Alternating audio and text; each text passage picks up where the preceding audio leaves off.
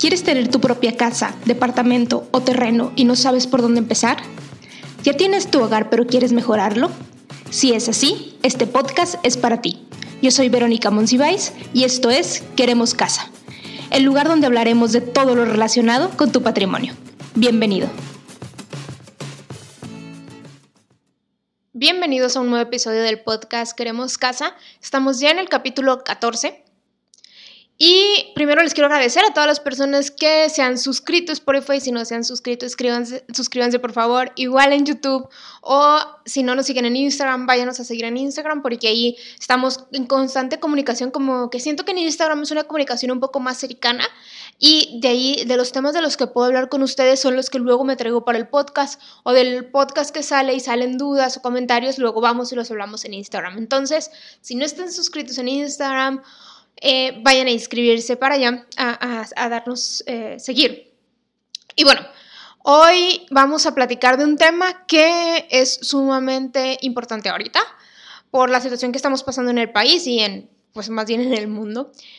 Y es qué hacer cuando te quedas sin trabajo y tienes una deuda de casa, ¿no? Porque esta es una de las preocupaciones más importantes, o sea, siempre el pago de, la, de una hipoteca es un alto porcentaje de tus ingresos el que se va a hipoteca. Entonces, al perder trabajo, pues obviamente es de lo primero en lo que piensas, además de cubrir las necesidades básicas, de lo primero que piensas en cómo lo voy a pagar, ¿no? O qué alternativas tengo. Entonces, hoy vamos a platicar esas opciones, de esas alternativas.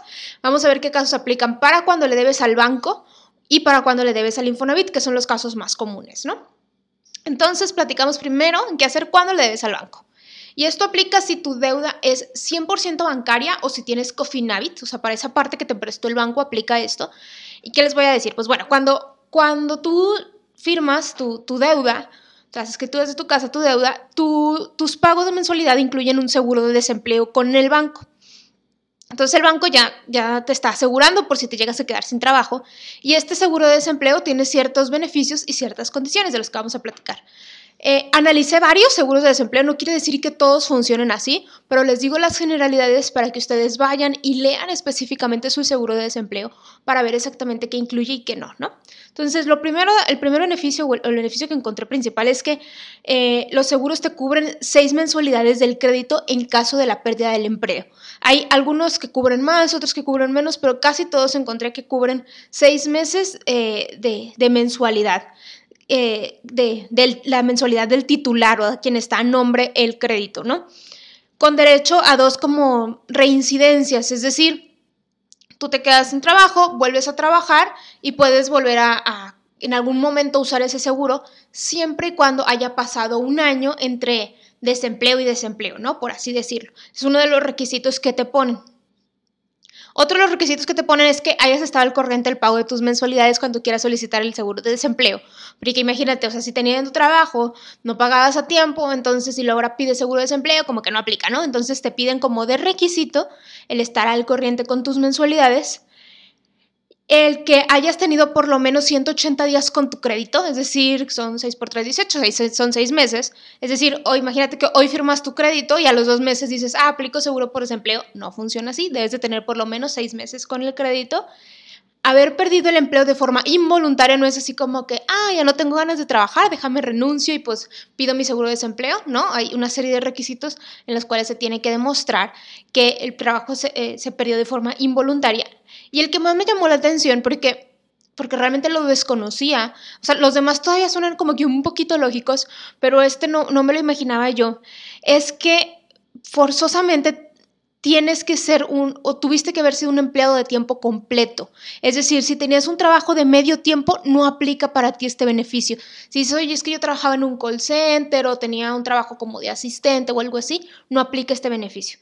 Es, e, en, no aplica para todos los casos en los que estés contratado por en horarios, que seas pensionado, que seas jubilado, que trabajes medio tiempo, que tengas un contrato por obra determinada o proyecto, como le quieras llamar, que seas un trabajador eventual este, o que hayas hecho una renuncia voluntaria. Entonces, todos estos casos no aplican. Entonces, eh, eh, hay que analizar muy bien cuál es tu situación para que ver que aplica específicamente el contrato de el seguro de desempleo. Entonces vayan y lean la hoja que les dan, siempre al firmar les dan una descripción de todos sus seguros, pero estas deben de ser las generalidades. Esto es cuando tienes tu crédito con banco o, con Cofinavit, ¿no? Esa parte del banco está asegurada de este lado.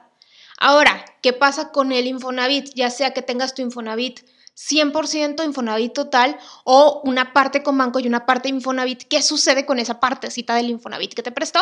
Pues bueno, ahí hay un poco más de alternativas. Hay cuatro opciones que tú, a las que tú puedes apelar o que puedes usar en el caso de que te hayas quedado sin trabajo. Y aquí les van las cuatro.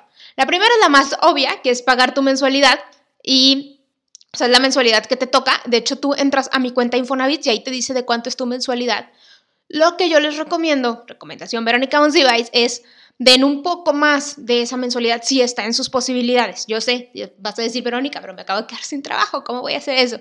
Pues bueno, en caso de que tengan un trabajo informal o que les hayan dado una indemnización o algo así, den un poco más de su mensualidad, porque recuerden que cuando tienen su deuda con el Infonavit, ustedes les descuentan una parte y el patrón aporta un 5% de su sueldo. Entonces, al momento en el que ustedes ya no trabajan y ustedes solamente siguen pagando su mensualidad, se van a, no les digo que se van a retrasar un poco la deuda, pero sí, sino que ahora ya no va a haber esa aportación patronal, entonces no van a liquidar el crédito a la misma velocidad. Si está en sus posibilidades, lo pueden hacer, den ese, como esa, ese monto que también daba en la aportación patronal. Si no, pues con que cubran su mensualidad que les indica en mi cuenta Infonavit, está perfecto, ¿ok? Es el punto uno, que es la más lógica, ¿no? Estar pagando. La segunda es que ustedes pidan una prórroga total de cuatro meses. Es decir, ustedes le dicen al Infonavit, no te puedo pagar nada. O sea, no, tengo nada de dinero, no puedo pagarte nada. Y te dan una prórroga total de cuatro meses de no cobrarte nada. Y a partir del quinto mes ya entra el proceso de cobranza. Eh, porque es muy, o sea, dices, oye, pues está bien, no, no pago nada en cuatro meses, pero el 100% de los intereses que se te generen en esos cuatro meses los vas a tener que pagar después. O sea, tu deuda va a incrementar. Vas a terminar de pagar en más años de los que originalmente pues se tenía proyectado. Entonces, es una opción, ahí está. Eh, nada más que tienen que estar conscientes que se les van a cargar a ustedes el 100% de los intereses por no haber pagado en esos cuatro meses. La tercera opción es una prórroga parcial de 12 meses. ¿Qué es esto? Que ustedes les siguen pagando al Infonavit un monto que ahorita, que, establece el propio Infonavit y ahorita en este año está alrededor de mil pesos, va cambiando cada año, entonces para que lo revisen en el momento en el que les toque pagar, cuánto es el monto mínimo de pago de prórroga parcial. Y son 12 meses que ustedes están pagando eso, ¿no? Ahorita acaban mil pesos, ustedes solo pagan mil pesos así por mes. Y todos los intereses que se les genere, el 50% lo cubre el Infonavit y el 50% lo cubren ustedes. Entonces, esta me parece también una buena alternativa. En, el caso en el que se queden sin trabajo, pueden utilizarla, pero para mí la mejor alternativa es la opción número 4, que les voy a platicar. Ya había hablado en mi Instagram de eso, pero aquí les puedo dar un poquito más de detalle, que es el Fondo de Protección de Pagos. El Fondo de Protección de Pagos es un beneficio o una nueva modalidad que salió en todos los créditos que se tramitaron a partir del 2009. Ojo, si tramitaron su crédito antes del 2009 no aplica, es todo lo que se haya tramitado del 2009 en adelante.